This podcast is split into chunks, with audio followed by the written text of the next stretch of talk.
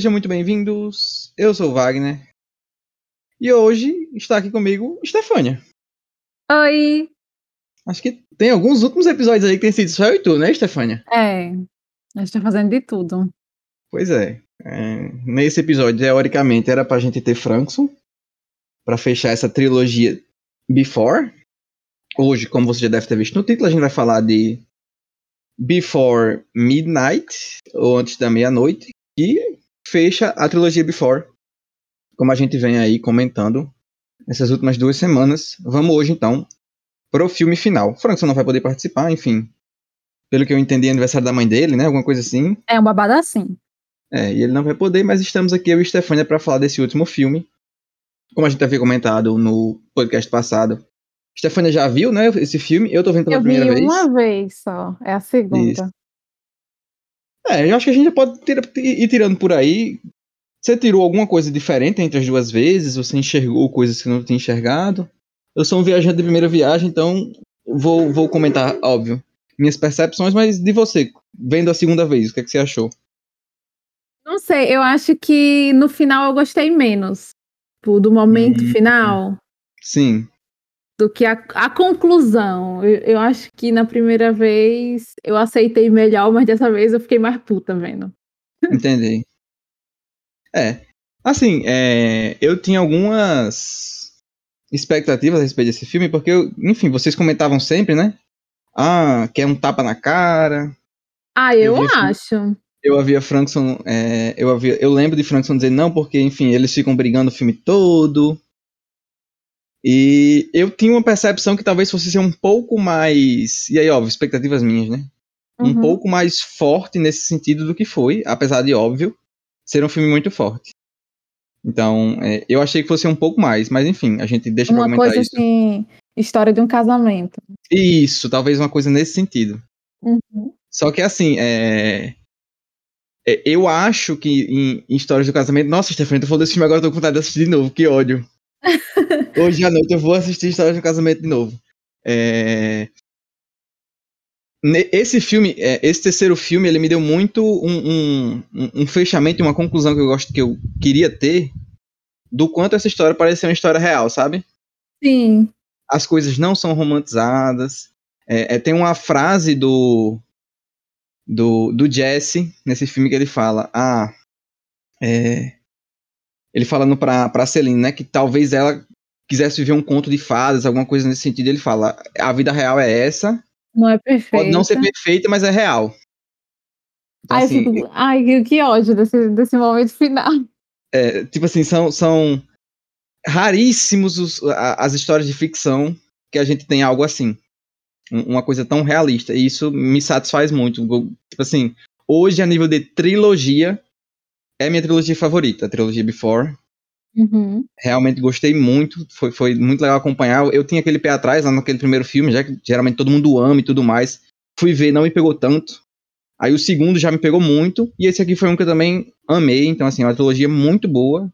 Eu acho que todo mundo deveria assistir. E esse terceiro filme, eu acho ele muito interessante. Porque eu consigo enxergar coisas que no primeiro, nos dois primeiros eu não consigo. E essas coisas são tipo assim, uma clara divisão. Pra mim, eu não sei se você concorda, Stefania. Esse filme ele é muito assim: cena do carro, cena da mesa, os dois caminhando, hotel. Nossa, a, a cena da mesa você já sente que tem alguma coisa errada. Sim. E Não, eu acho que no próprio carro você já sentia alguma coisa, sabe assim? É, é, a sensação que eu tenho nesse filme, até o momento do hotel, é que eles estão com muitos sentimentos reprimidos. Uhum. E de alguma forma eles não estão conseguindo se comunicar, sendo que, porra, os dois primeiros filmes é tanto sobre comunicação, né? E aí eles acabam cometendo os mesmos erros que, sei lá, outros casais cometem. Mas, é, a sensação é essa, pra mim pesa muito na cena da, da mesa, porque tá cheio de gente, boy. E eles estão, tipo, almoçando e começa o climão lá na mesa. Sim. Então, é a sensação que fica até o hotel, que aí é hotel quando eles barbarizam, fala tudo que tem pra falar, aí é babado. Boy, e você foi num ponto que pra mim, durante o filme, ficou muito claro, sabe? Tipo Assim, eu fiquei assistindo o filme e pensando, boy, quando a gente for gravar, eu vou- só vou ter uma coisa a dizer. eles erraram em comunicação. Sim. Tipo assim, é, a gente vê, como você comentou, que me, eles ao longo do tempo foram reprimindo muita coisa, guardando muita coisa. E você junta, junta, junta, junta, junta, junta.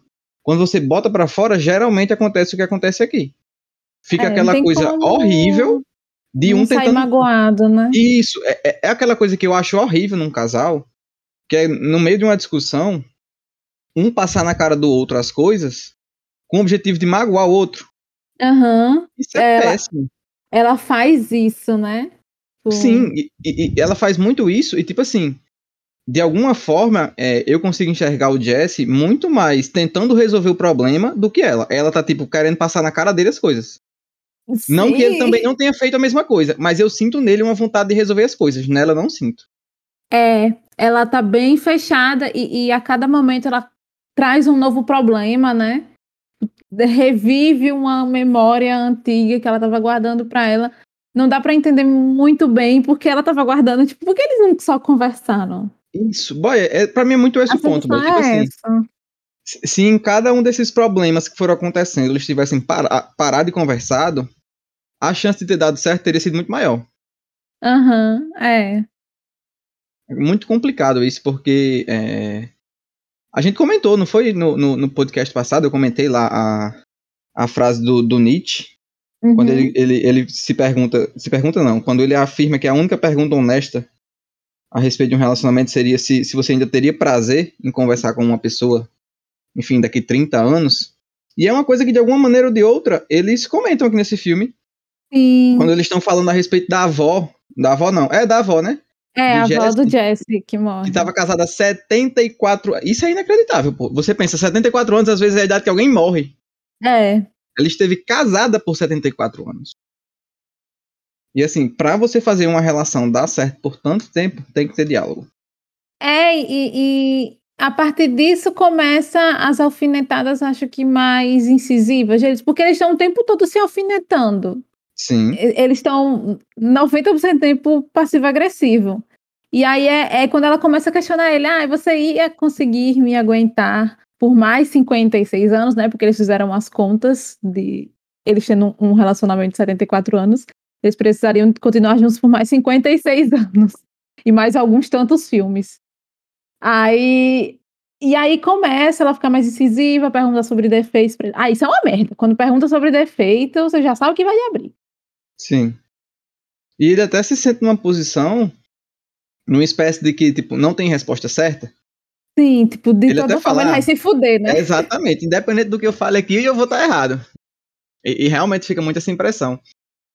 É, é, é muito interessante ver como, dentro dessa história que eles tiveram, ficou tanta coisa presa e assim, é, isso se dá, esse, esse estopim, né? Pelos problemas que eles têm. Já naquela cena do carro, ela fala: ah, você acabou de plantar a bomba, enfim, do, do nosso término, do final da relação. Sim. E, e- e eu penso em muita coisa a respeito disso, porque eles tentam uma relação que, ao meu ver, é, é- se precisa de pensar muito antes de, de começar. E eu acho que principalmente por parte da Celine. E, e a gente não tem isso sendo tratado nos filmes. Porque, enfim, vamos, vamos fazer um- um- uma conjectura aqui, pensar junto.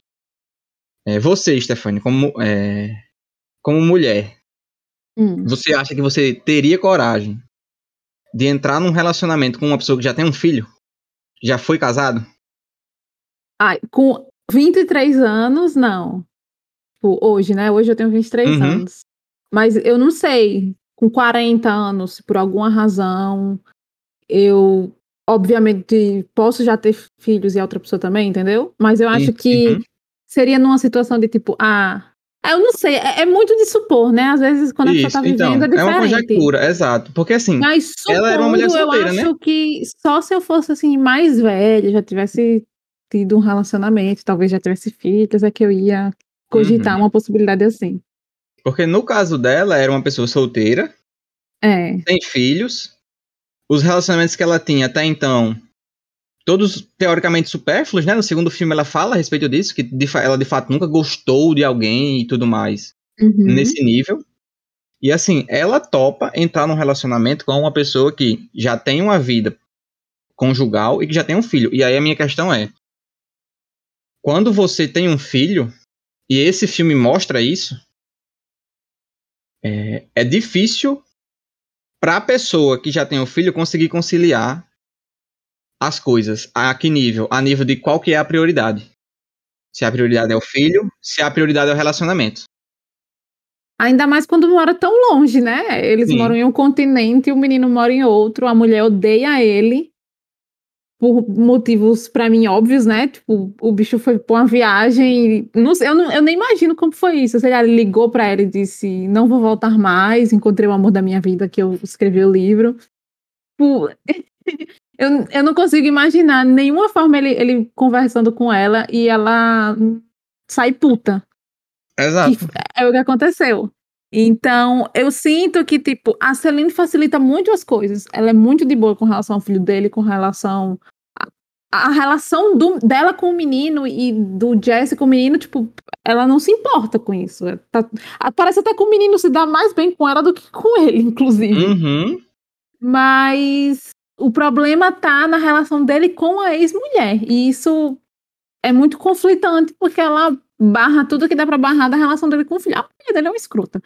Mas ele também foi escroto com ela, então é o jeito que ela tá encontrando de penalizar ele, né? Justamente. E aí, esse para mim é um grande ponto que a trilogia não trata. Porque quando você entra no relacionamento, vem a pessoa e vem o entorno dela.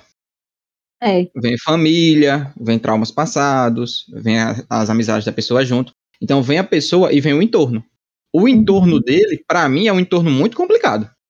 Uma relação com uma ex-mulher que odeia ele, que com certeza odeia ela, faz o que pode para fazer com que a relação dele com o filho seja horrível. E aí você, é, de livre e espontânea vontade, vendo isso, ainda assim, entrar num relacionamento com uma pessoa dessa, eu acho uma escolha muito complicada. Como eu tô dizendo, a trilogia não trata do processo dela chegar a essa conclusão. Não, é. Então a gente, a gente só supõe se ela ponderou isso ou não. Mas assim, para mim, esse é uma das raízes dos problemas que a gente tem aqui. Uhum. Por quê? Boy, ele tem um filho, tipo assim. Eu custo acreditar que, por exemplo, se eu hoje entro numa relação com uma pessoa que já tem um filho, que eu vou ser a prioridade dessa pessoa. Claro que a Sim. prioridade vai ser o filho. Então, assim, e a, aqui a gente tem esse conflito. Ele tá tendo que, de alguma forma, conseguir dar prioridade pro filho dele, porque ele tá vendo a criança crescer e ele perdendo esse processo, ele acredita, e, e de fato também acredito nisso, que ele tem que estar tá mais presente, que ele quer ajudar mais o filho dele. Enfim, é, esse processo de ver a sua, a sua criança, o seu filho, crescer e você fazer parte desse processo, é, deve ser muito massa. E ele quer uhum. isso. Só que isso entra em total conflito com os interesses dela. Ela quer ir para Paris, ela quer esse trabalho que chegou essa oportunidade para ela. Então, assim, entra um conflito muito difícil de se lidar e eles não estão conseguindo lidar bem com isso. E esse é a raiz do problema. E a Celina odeia os Estados Unidos. Ela já deixou Sim. isso bem claro, acho que desde o primeiro filme, ela não gosta de lá. E esse é o filme que deixa mais claro, eu acho, que esse conflito de culturas deles. Tipo, ela não quer ir pra lá de jeito nenhum. Ela até comenta que eles foram lá. Tipo, é, é, a gente tem que reconhecer. A Celina estava insultada nesse filme. Mas ela fez muitos sacrifícios. Ela disse que eles passaram dois anos. Tipo, ele tinha um filho de, se não me engano, era, era novinho, né? Ele tinha um filho pequeno, acho que tinha quatro anos na época. É, ela abandonou tudo e foi morar com ele nos Estados Unidos para ele poder ficar próximo do filho. E aí acabou acontecendo dela também engravidar, então eles tiveram que voltar. Então, no início, ela fez muitas concessões. Sim. Agora, o problema, eu também acho, é que eu não acho que ele obrigou ela a fazer essas. Tipo, é porque existem coisas que você faz por livre e espontânea vontade, mas você meio que se sente obrigado. Não sei se. Uhum.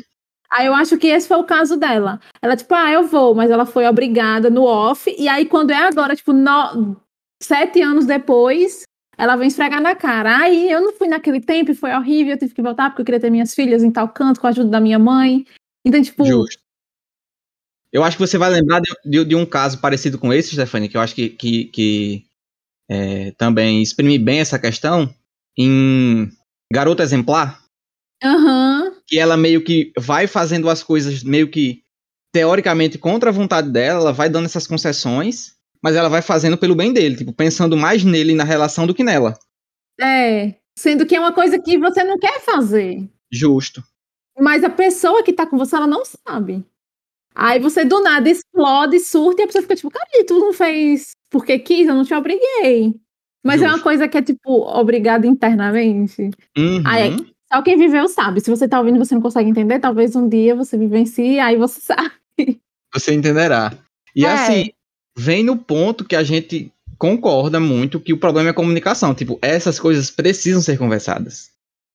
É, São questões muito cruciais para a vida de uma pessoa para que não se tenha uma discussão. E aqui nesse filme, na cena do hotel, acontece isso quando o Jesse chega e fala: Bom, ele fala, é.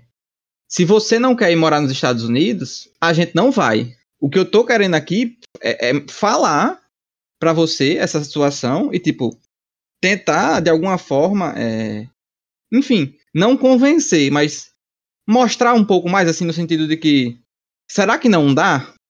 Não é nem, não é nem uma tentativa de convencer, mas assim, tentar entender o, de fato o porquê não, sabe? Então, eu sinto muito isso nele. Essa tentativa, nesse momento do tempo que a gente tem, de achar um meio termo, enfim, de conseguir achar uma solução.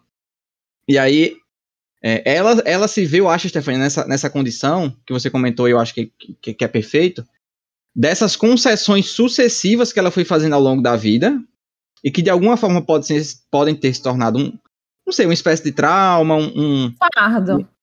é, uma frustração é, é, acumulada ao longo do tempo, e que quando foi rolar mais uma vez, aí não deu, ela explodiu. É. Também tem o detalhe que.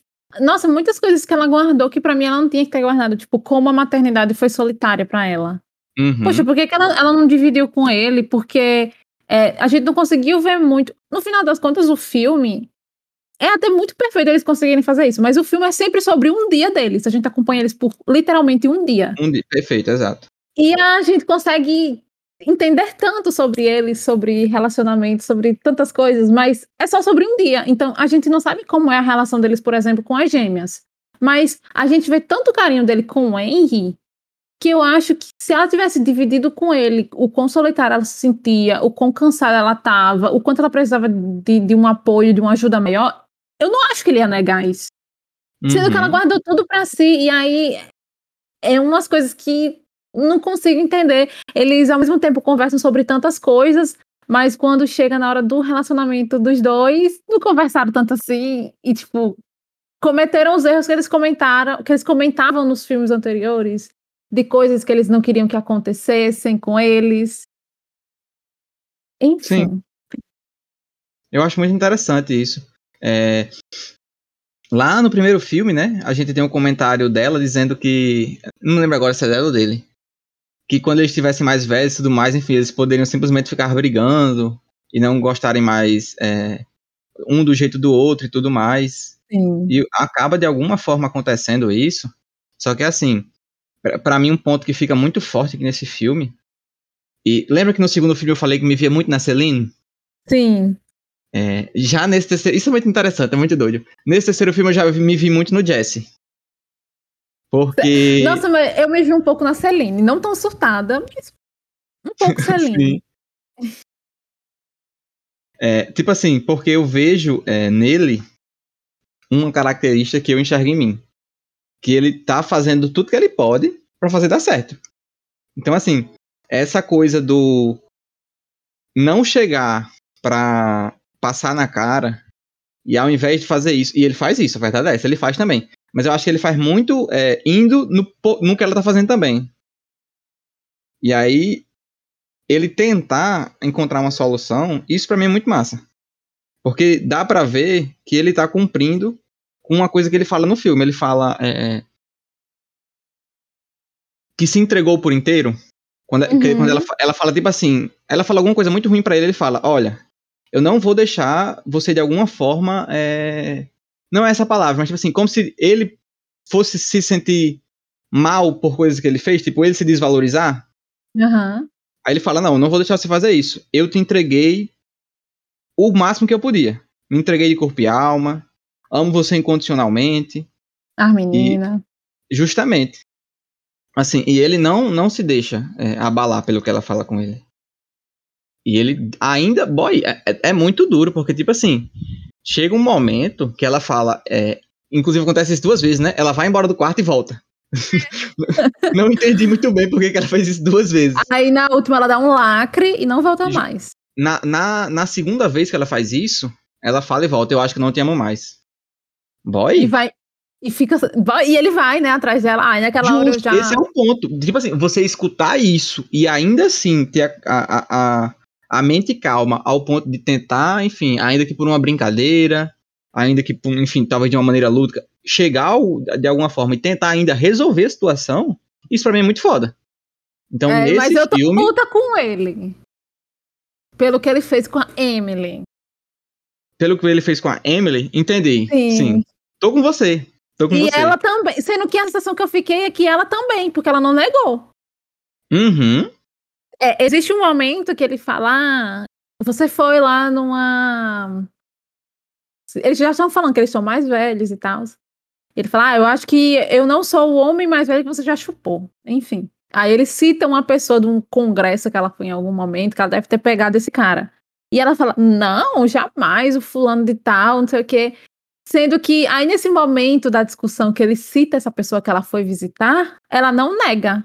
Ela pega a bolsinha dela e vai embora. Então, sinto que da parte dela também ocorreu. Pode ter rolado. Aí eu né? fiquei puta. Toda forma fiquei puta, porque nenhum dos dois negou para mim. Ele ficou bem claro que ele sim meteu um chifre na cabeça dela.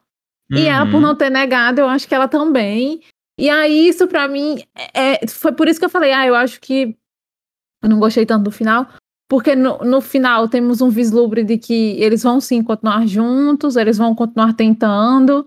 Agora, se eles vão continuar morando na Europa, vão para os Estados Unidos, a gente nunca vai saber.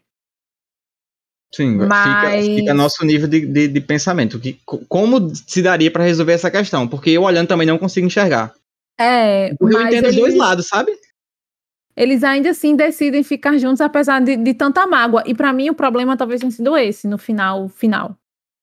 Porque ela tava muito puta, ela tá com a cara de choro do caralho, e aí ela vai e, e começa a puxar assunto com ele novamente, sabe? Sim.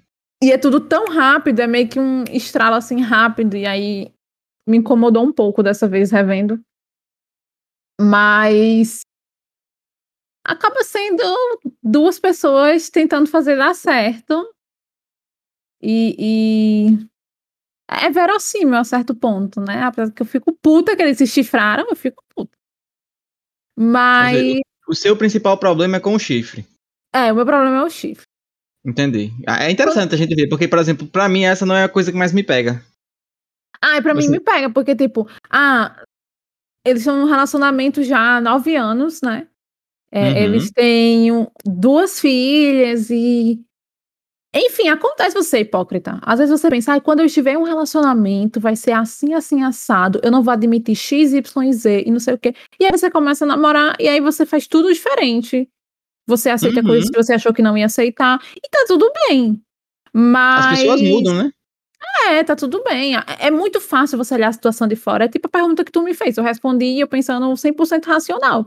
Mas não dá para saber se eu fosse viver aquilo mesmo, em que posição eu me colocaria. Mas esses problemas de comunicação, dá até para entender, tipo, ah, eles chegaram naquele momento desabafado, colocar tudo para fora e ok, agora eles conseguem se entender. Sendo que no meio desse caminho, tem uma coisa que para mim é muito grave, que é a questão da traição. E pra mim esse é o maior problema. Uhum.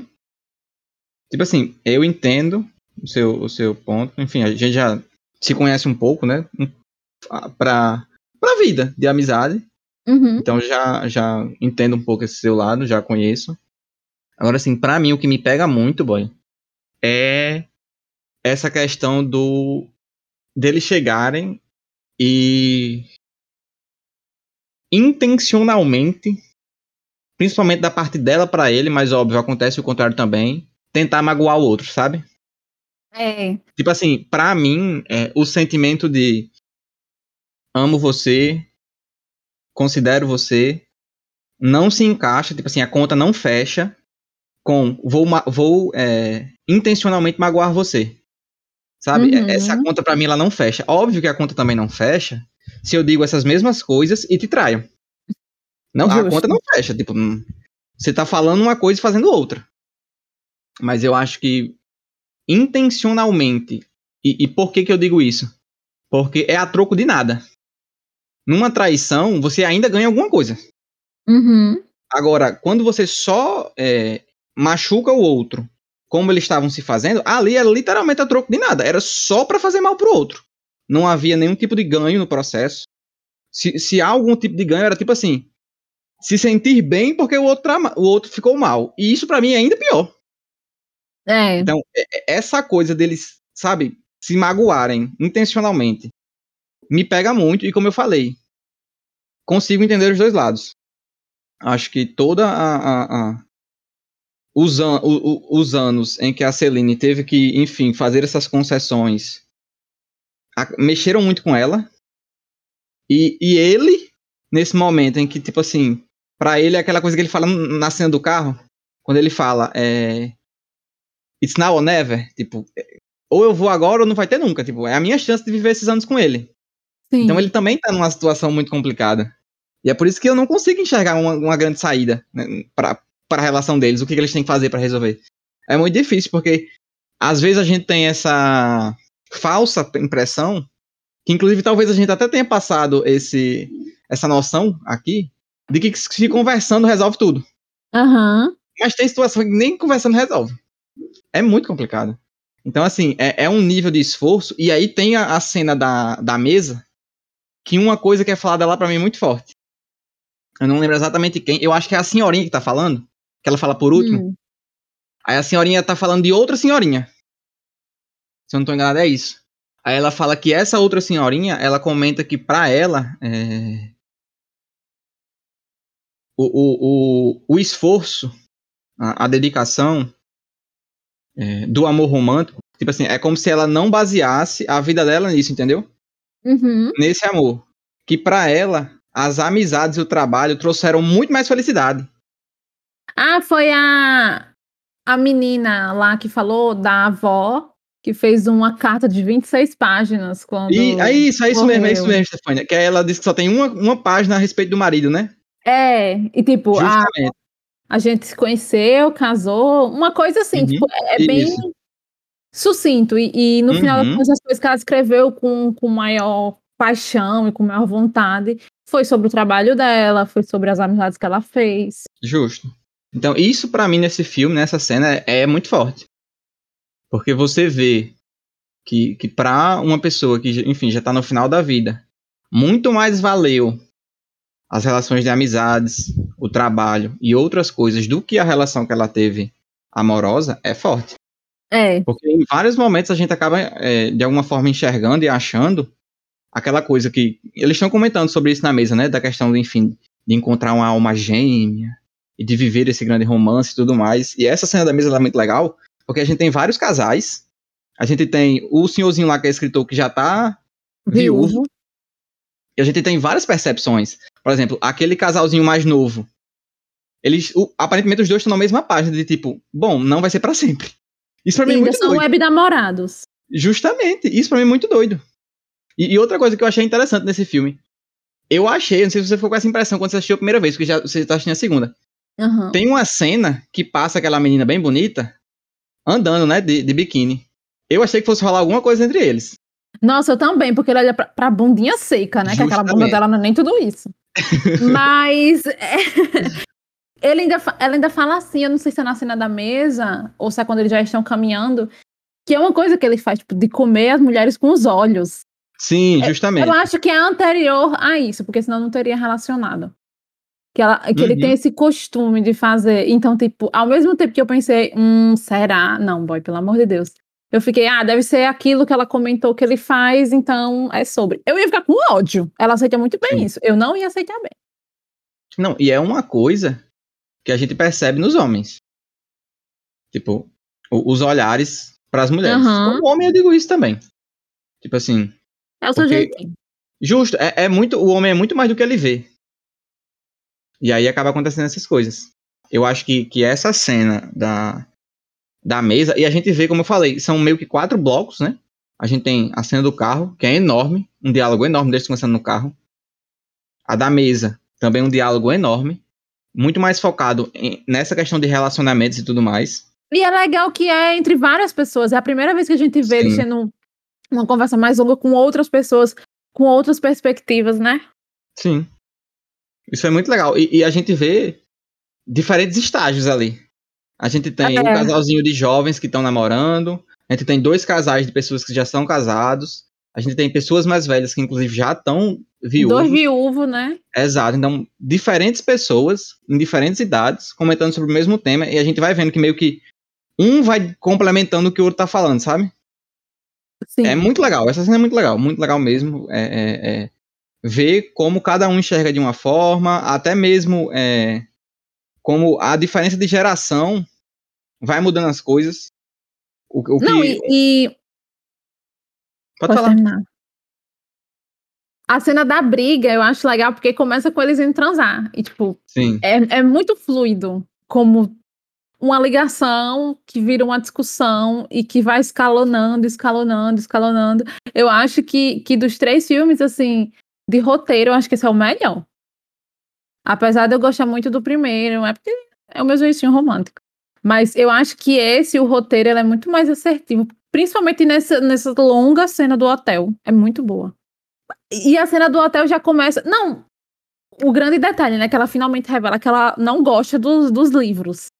Sim. E aí uma mulher meio que obriga ela a autografar o livro. Ela autografa obrigada. É outra concessão que ela faz que ela não queria. Ela deixa bem claro que ela não queria autografar. Ela autografa. Inclusive, eu achei e... que ia dar briga isso aí quando ele chegasse no quarto. Eu também achei que ela ia dizer, por que você me obrigou a assinar aquela merda? Mas em certo ponto ela fala, né, que não quer mais esse tipo de coisa, porque, pelo que dá a entender, ele faz de uma forma muito romântica, né, esses, esses livros. Sim. E ele é muito dá umas aumentadas, né? né? É, ele dá umas aumentadas. E, e, assim, é... essa questão do quão fluido é, é interessante, Stefania. Porque tava pesquisando aqui, e assim, é, é um filme baseado em roteiro, né? Apesar da gente uhum. ter boas atuações, é um filme baseado em roteiro. E eu tava vendo aqui que nesse filme, e aí eu não consigo garantir que para os outros foram assim, mas que nesse filme não tem improvisação as cenas foram é, sucessivamente reensaiadas, muito ensaio, uhum. muito ensaio, e fica ainda assim muito natural. Sim. A, a, a, o que eles conversam, o que eles falam, às vezes. Pronto, eu óbvio. imaginei que, que aquela cena dela colocando a calcinha, que ela não uhum. consegue colocar, eu achei que aquilo era improviso. É, talvez possa ter improviso nesse sentido, mas a nível uhum. do que foi comentado, né, do, do, diálogo, do roteiro, não tem. É tudo Sim. scriptado, roteiro. É muito fluido, né? A gente fica muito com essa sensação de que não é um, um, uma coisa ensaiada, mas às vezes eu sinto no roteiro. É... Porque, enfim, a vida real não é como um filme, né? Uhum. Mas sempre uma conversa que tem alguma coisa a, a, a, falar, e na vida real não é assim. A gente, às vezes, muitas vezes tá conversando besteira. Uhum. Então, de vez em quando, eu sinto um pouquinho isso, sabe? Tipo, boy, eles têm que ficar sempre falando de alguma coisa assim, nesse sentido, não, não dá pra, sei lá, jogar conversa fora real, oficial, sempre tem alguma coisinha, um, um negocinho, Sim. um negocinho. E aí é interessante a gente ver que na cena em que basicamente acontece pela primeira vez o que acontece nos dois primeiros filmes, que é quando eles saem para ir pro hotel, então eles vão andando, né? Pela cidade, conversando. Aí ele fala que fazia tempo que eles não faziam isso.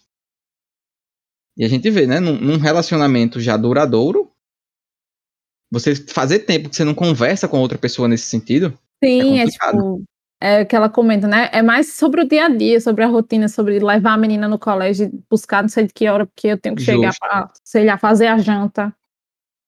Uhum. É o famoso cair na rotina, né? Isso.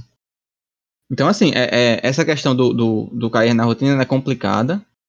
Apesar de eu achar que o ideal é que se haja uma rotina, mas uma rotina em que exista espaço para essas coisas. Para um momento a sós, a sós dos dois. Isso, é, isso é, é, é, é, uma linha bem tênue que eu acho que, que eles não conseguiram é, manejar bem, não conseguiram lidar bem com essa linha tênue. E, e isso para mim que é legal nessa, nessa trilogia e nesse filme especial. O, o Ethan, né, o, o, ator que faz o Jesse, ele comenta que no primeiro filme, o antes do amanhecer, é um filme sobre o que deveria ser, hum. sabe? Aí antes do anoitecer, ele falou que é um filme sobre o que poderia ser. Que de fato é, é o que eles comentam sobre. Sobre tudo que poderia ter sido, tudo poderia ter acontecido. E esse Sim. último filme é um filme sobre o que de fato é. Então a gente vê os três filmes, os três momentos, e eu acho que dos três, o mais realista é esse terceiro, justamente porque é um filme sobre o que de fato é. Tem todas as dificuldades, todos os, os, os percalços e como é. Como eu posso dizer? É, cintuoso não é a palavra. Mas o, o, o, o quão complicado, o quão tortuoso é a palavra. O caminho que se leva sim. num relacionamento. É. Tipo assim, é, é, é, esse tipo de filme é o filme que, tipo assim, bota uma pulga na minha cabeça de eu ficar pensando, doido. É difícil demais. Exige um nível de esforço, de é. dedicação, diário, para fazer dar certo, que hoje eu olho e digo, boy, isso é coisa pra doido. Tipo assim, ah. porque isso a gente pensando, óbvio, num relacionamento saudável, funcional, Sim. E, que, e que de fato funcione que, que, pros dois a longuíssimo prazo, não só a longo prazo, a longuíssimo. Isso é muito doido. E aí, só pincelando de novo aquela cena, quando eu penso e eu comparo esse tipo de coisa de relacionamento amoroso e realmente, por exemplo, a nível de a satisfação que me traz, enfim, ainda que a gente reclame muito das, de estudar engenharia, ah. o que me traz satisfação ser estudante de engenharia, o que me traz satisfação o trabalho, o que me traz satisfação meus amigos, eu sinto que é um nível de esforço menor e que me traz, como é comentado no filme, uma felicidade é, muito mais presente na vida, muito mais fácil de se conseguir e com um nível de esforço menor. Então, é, essa escolha, e que para mim tem que ser uma escolha, de, de, de viver esse relacionamento, de, de, de, buscar também essa felicidade amorosa, deve ser muito bem pensada, deve ser muito bem é, como eu posso dizer, refletida para que não aconteça o que acontece aqui, que a gente volta lá para o ponto inicial. Que para mim ela erra ao. E aí eu não sei, é por... fica complicado por isso. Porque o filme não mostra. Então eu não sei o quanto ela considerou as coisas. Sim. Eu não sei o quanto ele considerou as coisas a nível de. Será se vale a pena mesmo eu deixar minha mulher, trair minha mulher e tudo mais? Então eu não sei o quanto for... essas coisas foram consideradas. E para mim essas coisas são vitais. Pelo menos Mas eu, eu acho que, hoje eu sou muito de considerar as coisas. No segundo filme, a gente sente que, que através do livro, ele queria muito reencontrar ela. Sim. Tipo, é, é, a sensação que dá, até mesmo quando ele comenta do relacionamento deles dois, dele e da ex-mulher, é que era um relacionamento que já, para mim, um relacionamento que você começa terminando não sei quantas vezes, ele já não deu certo. Você tá insistindo no erro. Uhum. Porque, não sei, uma coisa é você terminar. Também falando pela minha perspectiva, que nunca viveu algo assim. Mas se você termina com uma pessoa, e sei lá, daqui a alguns anos, mais maduros, mais conscientes dos erros do primeiro relacionamento, vocês decidem se juntar novamente, é uma coisa. Agora, você acabar, duas semanas depois voltar, aí passa um tempo, acaba, um mês depois volta, não tem muito diferença na pessoa de um mês atrás da pessoa de um mês depois. Vocês uhum. estão cometendo os mesmos erros sucessivas vezes. Então, tipo, era o que ele estava fazendo. No final das contas, ele ficou com ela porque ela engravidou sem querer, entre aspas, né? Porque eles deviam ter usado uma camisinha, mas enfim. Justamente. Então. E a gente vê que é uma coisa que então aconteceu no segundo filme, né? Quando ele comenta da primeira mulher dele. Pois é. E aí é, é, é muito difícil é, é, enxergar que ele gostava. Em algum momento ele realmente gostou dessa, dessa primeira esposa. Eu uhum. sinto que ele é, é cadelinha da Celine. Sim. É isso que eu sinto muito, até nesse filme. Quando ele tá toda hora tentando apaziguar, tentando acalmar ela, e ela louquíssima, metendo pau e reclamando de coisa de 10 anos atrás. E ele tentando todas as formas. Calma. É isso. Vamos tentar conversar, vamos tentar encontrar um caminho. E ela não quer, ela só quer brigar.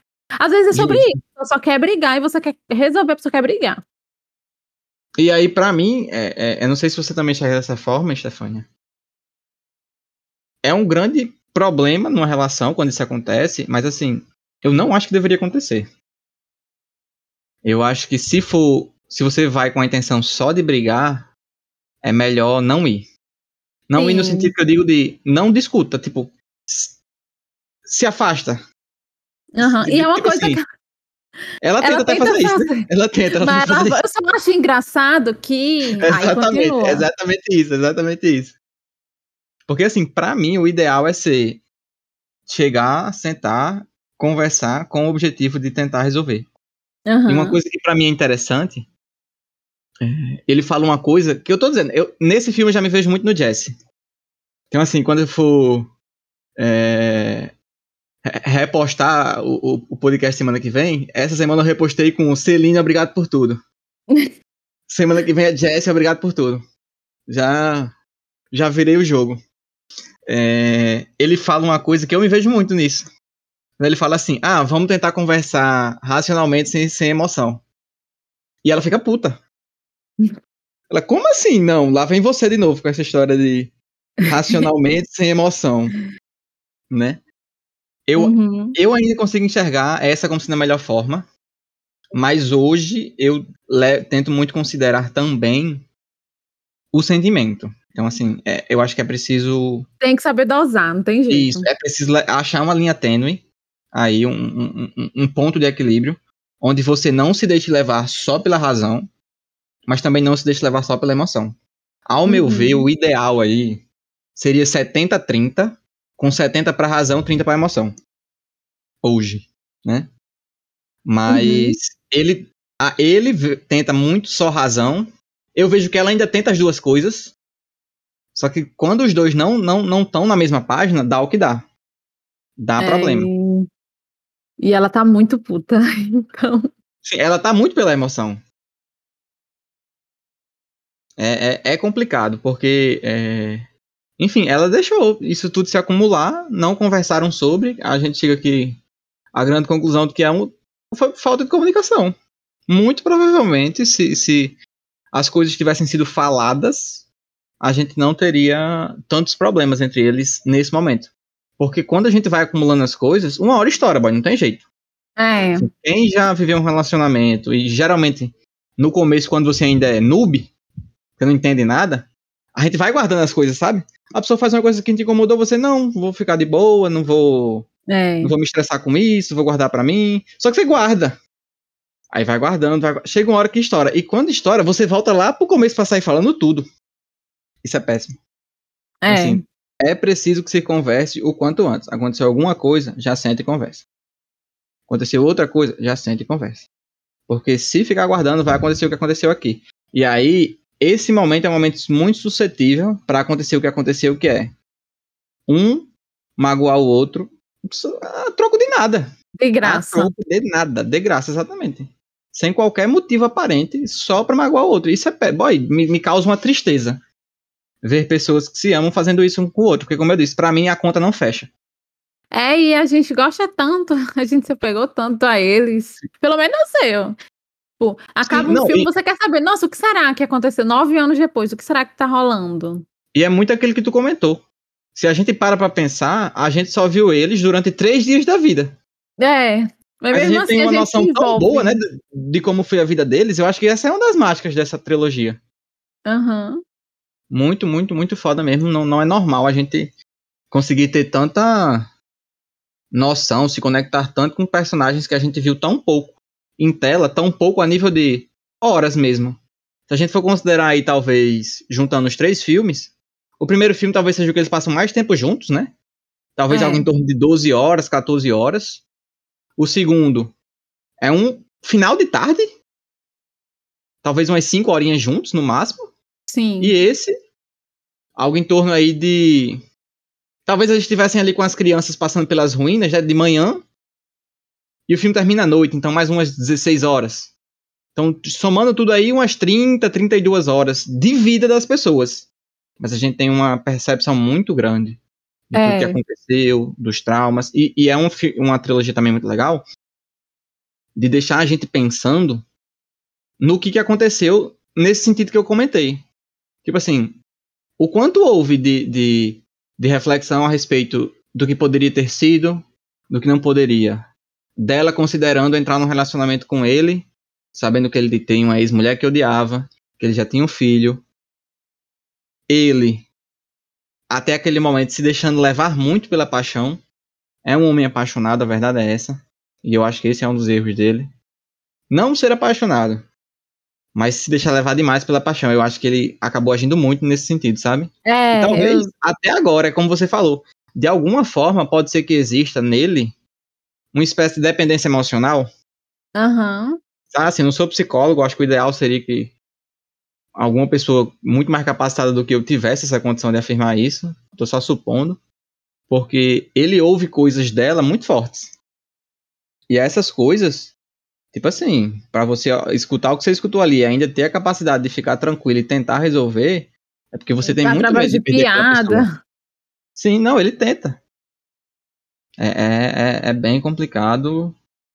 Mas assim, como a gente comentou, muito real. Eu acho que são poucos os filmes que conseguem te mostrar com tamanha clareza muitas dificuldades que se passa tendo um relacionamento assim. E ensina muito, eu acho que é muito valioso os ensinamentos que a gente tem a respeito de uma relação nessa trilogia. Sim. Principalmente no segundo e terceiro filme, porque como a gente comentou, eu acho que o primeiro é um filme, assim, por assim dizer, uma pegada mais adolescente da paixão. É, é romântico. É como talvez outros filmes românticos que você possa ver por aí. Uhum. Que, que vai entregar muita paixão, que vai entregar um casal apaixonado querendo muito ficar junto, se reencontrar, né? No caso deles. Mas aí depois vão trazendo as camadas, as camadas que os filmes de romance não trazem. Os filmes de romance trazem e viveram felizes para sempre, sendo que calma aí, não é assim. É o que ele fala, é a vida real aqui. É, E, e- e a respeito da vida real, é interessante comentar que nesse terceiro filme, é, a gente tem eles, né? O, o Richard Linklater, como a gente já comentou nos dois primeiros filmes, a Julie Delp e o Ethan Hawke, que são os protagonistas, assinando o filme, né? São os roteiristas. E é bem interessante como é, eles comentaram, enfim, principalmente em entrevistas, o fato de que para esse terceiro filme, por assim dizer, na vida real, né, entre aspas, e os três já eram pais. Então era muito mais fácil para eles escreverem um roteiro, sim. porque eles sabiam na vida real como é ser pai. Então, Nossa, exemplo, inclusive, ele é o pai da Robin, tu sabia? Do... Ah, porque tu não assiste Stranger Things, né? não, não assisto. Que droga, mas ele é o pai da Robin do Stranger Ah, pode crer, não, não sabia.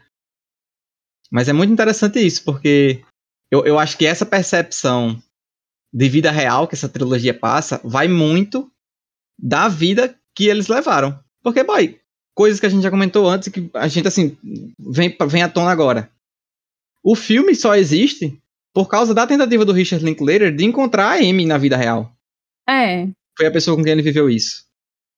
A gente vê que muita coisa da- do filme é experiência própria das pessoas. Então, assim, é, de certa maneira, é, daria pra gente ver aqui nesse filme essa parte de enxergar a vida real, talvez como uma espécie de, enfim, traços de documentário, sabe? uhum. de, de trazer de fato a vida real para dentro do- da ficção. E isso é muito massa. São poucos os filmes que eu acho que, que entregam tanto essa percepção de que aquilo de fato é, é real. E quem já me conhece, quem já escuta o podcast sabe, eu gosto muito, para mim uma das características principais são a principal, a nível do que me agrada, quando o filme consegue me fazer refletir e, e me tirar, me tirar não, me trazer algum ensinamento para minha vida diária, para minha vida real. E essa trilogia com certeza me fez ah, abrir os olhos, assim. É, é meio que só confirmar muita coisa do que eu já penso, mas enfim, dar uns toques também para algumas outras coisas, me, me fazer abrir os olhos para algumas outras coisas. Eu acho que essa trilogia é assim um must. Todo mundo deveria assistir. E você vai aprender muito assistindo ela. Além de, enfim, ter um, um- um bom tempo aí. Ah, quando eu digo ter um bom tempo, é um entretenimento legal. É, são filmes curtos. Eu- o maior é esse último, que tem uma hora e cinquenta, se eu não me engano. Uhum. O segundo é o mais curto. E até comentei no episódio passado, é curto também. Na sensação do tempo, parece que passou meia hora, pelo menos. Para mim, o segundo. É, é... Inclusive, é o que eu falei, Stefania. No, na, no, no, tempo real, né? É o, é o filme que eles passam menos tempo junto. É. Tá tendo ali então... a, a conferência dele, a entrevista dele ali. Eles saem, café, andam um pouquinho na cidade, vão pro barco e vão pra casa dela. Tipo, rapidinho. É. E esse, como tem é, é meio que quatro momentos, né? O carro, é, a o mesa. carro, a mesa, o almoço, eles andando pela cidade. E o hotel dá uma sensação de que, de fato, ele tem uma hora e cinquenta minutos, mas ainda assim, pelo amor de Deus, hoje em dia o filme tem três horas. Uhum. Então, são filmes curtos e, e, que conseguem retratar tão bem a vida de duas pessoas, apesar da gente estar tá acompanhando apenas um dia da vida delas. Então, é muito interessante. E eu gosto muito da trilogia, provavelmente é um, dos meus romances preferidos, junto com Questão. Pronto, Questão de Tempo é super romântico. Eu Sim. gosto. Mas. Pronto, eu, eu é... acho que Questão de Tempo ele traz uma, um, um, ensinamento, e a gente já comentou sobre ele. Se você não escutou, escute o podcast, tem, tem podcast a respeito de Questão de Tempo. Mais idealizado, sabe, Stefania? É aquela coisa do enfim, de conseguir aproveitar as pequenas coisas do dia. É, é, mais idealizado, apesar de ser muito bonito. E de fato, quando você termina o filme, você fica né, com aquela sensação de tipo, meu Deus, vou aproveitar a vida e os pequenos é. detalhes. Não e, e assim, a felicidade está nas pequenas coisas. Uhum. Aquela, aquela linha bem rico que, enfim, não tem que se preocupar com boleto, aí a felicidade de Gratiluz. fato. Exatamente. É, um, é, um, é uma reflexão muito válida e que, inclusive, eu amo mas que é meio idealizada demais. É. Aqui eu acho que a gente tem uma reflexão muito mais real. E eu acho que isso que é bem, bem bacana. E é por isso que eu sei que esse do filme é um tapa na cara, porque, tipo, até então tava tudo tão bonitinho.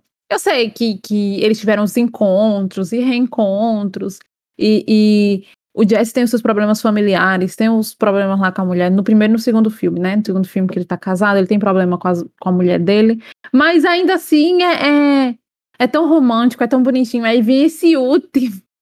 E a gente vê que eles estão casados há nove anos, eles têm filhos, eles têm problemas, eles estão guardando ressentimento e eles explodem e tem uma puta briga no hotel. Então, é por isso para mim ela é bem real. É, é, me lembra muito história do casamento, só que história do casamento acaba sendo um, talvez um pouco mais forte mas história do casamento não é sobre um dia do casamento, né? Não é como uhum. esse aqui. Então. Ah, vai. É... Ah, você comentou, já tô aqui agora assim, vou ver esse filme hoje de novo, já tô lembrando dele lendo a carta. ah, vai. É, é, muito forte, assim, é... muito foda. A verdade é essa. Eu acho que são filmes que e, e, já comentei aqui, vou repetir, enfim, gosto de ficar repetindo as mesmas coisas. Eu acho que faz parte de mim ser assim. Do quanto é, é, são ficções, óbvio, mas que quando você consegue, na ficção, trazer coisas pra tua vida, isso é muito bom. É tipo assim, é, é, é o que de fato me faz amar tanto assistir as coisas. Uhum. Porque é, é, você tá conseguindo transmitir através da arte é, ensinamento para a vida das pessoas. E a gente fica muito naquela coisa, tipo assim, ah, como se é, é, esse tipo de coisa a gente aprendesse, sei lá, com leitura, lendo uhum. filosofia. Aí tem os gurus lá da, da, Enfim, os coaches, e a gente tem, sei lá, aqueles é, filósofos mais. Por assim dizer, acessíveis no sentido de. Tem aquele. Como é o nome dele, Stefania? Corsella? É, é. Mário, é, uma coisa É esse assim. aí, enfim, quem, quem conhece desse mundo sabe de quem eu tô falando. Aí tem aquele carequinha. É o careca que é o. Tem o Clóvis de Barros Filho, que eu amo. E, e, e, parece que às vezes essas pessoas são as pessoas iluminadas que, enfim, vão te entregar um conhecimento super foda e que de fato entregam. Só que você, na arte, conseguir passar isso para as pessoas é muito legal. Porque eu acho que a arte, ela também tem esse papel. Entendeu? E é mais então, assim, acessível. Assim, e, justo, e muitas vezes não precisa ser, sei lá, escancarado. É você assistir Shinjeki no Kyojin e sair refletindo sobre holocausto, segregação, sobre ódio, sobre tantas coisas, meu Deus. Pra entrar Justo. na pauta de Shinjeki, eu passo o resto duas horas aqui é, falando. É, aqui estão duas pessoas que passam todos os fãs pra Shinjeki no Kyojin, eu e Stefano. É. Assim, dois então... apaixonados, porque assim, a As gente vê... Isso. a gente vê obras. E aí, de modo geral, como a gente tá fazendo, Shinjek no Kyojin pra mim é um grande exemplo. Aqui essa trilogia é um grande exemplo. Jogos Vorazes, eu também sentia muito isso, tipo, sobre ditadura. Caralho, era tão chato quando eu tava na, na escola vendo um negócio de ditadura. E eu assistia Jogos Vorazes e eu conseguia entender tão bem Uhum. o que era ser subjugado por um governo e fazia de gato sapato, tipo. É sobre essas obras que te fazem, que te entretêm, mas que te fazem refletir muito, talvez mais do que o, o livro do Machado de Assis, cheio de Exato. palavras que a gente nem Difícil. usa no dia a dia. É É. isso. É isso. Eu acho que é, esse é um dos maiores, se não o maior papel da arte, é, é causar reflexão em quem assiste. E, e quando a gente consegue juntar esse grande papel com entretenimento, ou seja, não ser aquela coisa puramente só feita pra isso. Porque tem filme que é feito pra isso que a gente assiste e fica, boy, não me pegou? sabe? Fica faltando essa pegada de entretenimento. E juntamente com toda a questão técnica também muito encaixadinha, eu acho que são, pelo menos pra mim, são esses os que ficam. Quando eu digo filme que fica é o quê? É aquele que se eu tô conversando aqui com Stefânia, se eu tô, enfim, num lugar com uma pessoa que eu nunca vi, e eu pergunto, boy, sei lá, me diz um filme da Pixar que tu gosta muito, e a pessoa fala, boy, eu amo Ratatouille. E eu consigo, sem assistir Ratatouille agora, faz muito tempo que eu assisto, mas eu lembro do filme inteiro, eu lembro da mensagem do filme, tipo, ficou comigo, vai ficar comigo, vai morrer comigo o filme. Acho que são esses filmes os que de fato fazem diferença na vida das pessoas. E essa trilogia agora, quando a gente finaliza, é um dos que eu coloco na minha lista, tipo, vai ficar comigo pro resto da vida. Fez diferença pra minha vida. E isso assim me Uhum. causa, me, me traz um, um- uma sensação, um, um prazer, uma satisfação muito boa. E, e, assim, hoje eu penso até que eu tava na verdade pensando nisso ontem, eu digo, boy, se a gente não fosse gravar o podcast, eu acho que eu não assistiria esse filme esse final de semana. E aí eu Sim. vejo o, o quão agraciado eu estou sendo ao longo desse, desse nosso podcast, de, entre aspas, ter a obrigação de assistir as coisas. É, tipo, tô vendo tanta coisa boa, vezes tô aprendendo tanto, sabe? Isso é muito foda. a gente se permite ver coisas que a gente não ia ver normalmente. E às vezes a gente se arrepende, tipo Cavaleiro Verde, pelo amor de Deus. Sim. Mas tem outros que são, assim, uma surpresa muito feliz. E, e é como o Wagner disse, a gente só assiste porque tava sendo, sei lá, obrigado. Tem um mas... compromisso, né? É, mas acaba sendo muito bom. Isso. Aparecem surpresas como, por exemplo, incêndios. Quando a gente ia assistir incêndios se não fosse por causa do podcast? Não, Tá? Então, assim, é, não é, nem tá tão sendo acessível, né? Tá na Apple Plus e tal. justo. Então, assim, é. Assim, entre aspas, a gente de alguma forma fugiu um pouquinho do escopo do filme, né? Mas eu acho que a mensagem que fica é essa, boy. Tipo assim. Da gente também se dar essa oportunidade de assistir coisas que a gente não veria. É. sabe? E se esforçar. E ainda mais a gente que gosta. Porque tem gente que não gosta. Aí de fato não tem como. É. É até estranho a gente dizer isso, né? A gente que não gosta. Mas tem, tem gente que. A, a diversão da pessoa, o tempo livre dela, ela gosta de estar fazendo outras coisas. Surfando na praia, sei lá, fazendo TikTok. exercício físico, é. Vai pra balada, enfim, não tem muito o, o, o costume de estar assistindo. Pra gente que gosta, e, e eu acho que isso é- dá muito, dá muito empenho, tipo assim, reacende a chama, Uhum. ver esse tipo de, de obra, sabe? Então, assim, essa trilogia Before, Richard Linklater, Ethan Hawke, a. Como é o nome da Celine? Julie Delp. Os três aí estão, assim, de parabéns. Ficaram marcados com certeza na minha vida. É, o- com certeza uma trilogia que, enfim, em outros momentos eu vou rever. Talvez em outro momento da nossa vida, enfim, Stefania já tá namorando aí há algum tempo. Muito provavelmente vai casar antes de mim. Ih. É... Stefania, você me chama pro seu casamento, viu? Eu quero um micro-ondas. Hum, eu acho que nessa época aí eu já vou estar já financeiramente estável, então eu vou comprar um micro-ondas A lista, a lista de, de presente, a pessoa já desiste quando vê, com arruma de coisa cara pra comprar. Padrinho é assim, né? Padrinho é quem toma no rabo. É. É, eu acho que em outro momento da nossa vida, quando a gente parar e reassistir, talvez isso que a gente tenha- comentado hoje, a gente já veja com outros olhos completamente, sabe? É. E eu acho sim. isso mágico, na verdade. Porque hoje a nossa cabeça é uma e a gente enxerga a vida de uma forma. É. Daqui, sei lá, 15 anos, a gente reassistir o filme, a gente vai enxergar com outra forma, com outros olhos completamente diferentes. E a gente parar e escutar o que a gente tá comentando agora, a gente vai ver, boy, como é que eu pensava isso nessa época? Tipo, né? Tipo, ah, passava na minha cabeça? O Jesse mais babaca, ou a Celine mais doida, ou menos doida. Sim, exato. As, e, talvez hoje eu me veja no Jesse. E daqui a alguns anos eu posso me ver na Celine. É.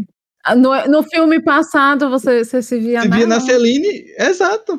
Isso é muito doido. Isso é muito doido. E, e, e, além de ser muito doido, é muito foda. Eu acho que a forma como a gente enxerga a vida é, é muito legal. E ver como uma coisa estática. Quando eu digo uma coisa estática, é o quê? Isso. A gente tá vendo um filme hoje e esse filme, o que tá feito não muda. Já está feito. Quem vai mudar é a gente e a forma como a gente percebe ele. Uhum. Ter essa percepção é, é muito válida porque, pelo menos eu enxergo muito isso, que às vezes a gente é, não consegue enxergar o caminho. Tipo assim, você consegue enxergar claramente, ou, ou, não tão claramente assim, você consegue perceber com mais facilidade as mudanças. Ah, eu era assim, hoje eu sou assim. Mas o caminho até lá. Tipo, uhum. O que você percorreu para sair do ponto A e chegar no ponto B? Às vezes a gente não, não se toca disso. E quando a gente olha, assiste uma coisa que a gente tinha uma percepção, em algum momento da vida reassiste e tem outra percepção totalmente diferente, isso fica muito claro do quanto a gente mudou. E, é. e é, é, essa percepção do quanto a gente vai mudando ao longo da vida, é, para mim ela é muito valiosa. Porque entender as nossas mudanças, como a gente lida com as coisas, as percepções que a gente tem do nosso entorno, dos, das nossas relações, de como a gente se comporta e tudo mais, é muito valioso. Se conhecer é muito valioso, eu acho que, enfim, de alguma forma, essa trilogia ajuda nesse processo. Eu concordo. Algum último comentário, Stefânia? Não, eu só espero que quem nos acompanhou tenha gostado aí da nossa jornada de três semanas. E comenta, comenta no, no, na nossa postagem se você gosta mais desse filme, se você gosta mais do segundo. Com quem você se identifica é. mais? Eu, eu, acho que essa é uma pergunta, para mim, hoje agora é diferencial, tá ligado? Tipo assim, já assistiu a trilogia? Você se identifica com quem? Com o Jesse ou com a Celine? Entendeu? Tipo assim, é, é, muito interessante isso. Tô muito feliz de, de, de... Acho que foi tu que, que deu a ideia. Ah, vamos fazer um por semana, não sei, não lembro. Foi. Mas enfim, acho que funcionou muito, foi, foi bem legal ver esses três filmes. Eu acho, inclusive, é uma coisa que a gente pode repetir. Eu lembro que eu já comentei isso, que a gente podia fazer trilogia, sei lá, Planeta dos Macacos, De Volta para o Futuro. Tem algumas Ai, trilogias nossa. legais aí. De Volta para o gente... Futuro muito forte, viu? É, exatamente. Eu acho que tem algumas trilogias aí que a gente pode comentar mais para frente nesse, nesse, nesse formato, um por semana, né? É bem interessante. E, enfim, Assi é, assista não, né? Acho que quem está assistindo aqui já assistiu. É. A, a, expectativa que eu tenho para você que está nos ouvindo, para você que também já assistiu, é que esse filme tenha de alguma forma é, também é, tocado você como nos tocou. É. Trazido uma reflexão, trazido alguma coisa a mais para sua vida, assim como trouxe para nossa. Eu acho que, que vai ficar guardado. Eu acho não, vai ficar guardado e estou muito, muito satisfeito com o que vimos, com o que, enfim, aprendemos e é isso. Vamos chegando ao final desse podcast. Acho que foi um um dos melhores assim para mim. Me senti muito bem, acho que foi massa, não não não não não esperava que, que fosse tão legal falar dessa trilogia, porque eu lembro até que lá atrás, ano passado, lembra quando a gente foi fazer o, o post? Sim. Aí eu lembro que a gente ficou muito assim, boy, o que, é que a gente comenta a respeito desse filme? É, a gente, a gente ficou meio com medo, né, de fazer o podcast. O filme é uma conversa, a gente vai falar sobre o quê? Sobre o que eles conversaram? A gente tava meio que nessa dúvida. Foi bom amadurecer a ideia e vir um ano depois. Tá aí. É muito sobre isso mesmo. Então, a você que nos escutou novamente, muito obrigado. E, claro, esperamos vocês semana que vem para mais um podcast. Tchau, tchau. Tchau, tchau.